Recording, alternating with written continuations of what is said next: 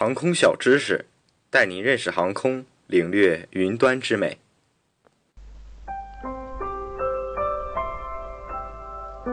地面交通需要听从交警的梳理，那么我们空中这么多飞机，要听从谁的管理呢？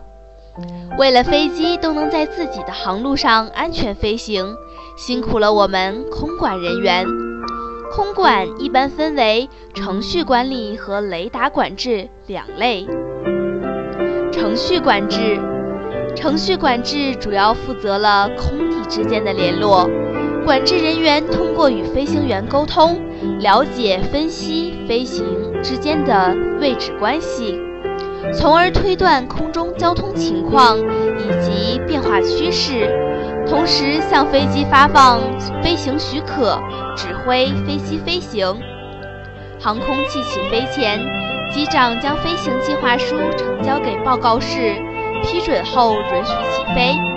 飞行计划书包括了飞行航路、使用的导航台、预计途经各点的时间、携带的油量以及备降机场等等。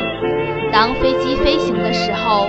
交通管制员收到机长报告的信息，与原飞行进程的内容相比较。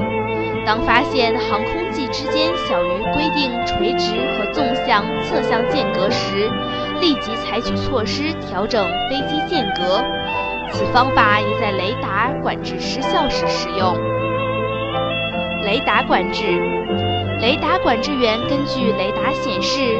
可以了解在管制空域雷达覆盖范围内所有航空器精确的位置，使管制人员可以从被动指挥转化为主动指挥，大大减小了航空器之间的间隔，将空中管制变得更高效、安全、有序。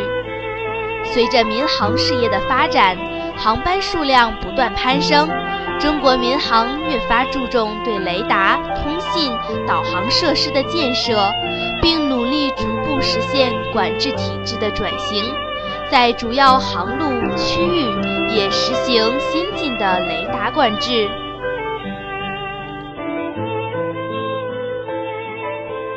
以上内容由东方机务茶社提供，感谢您的收听。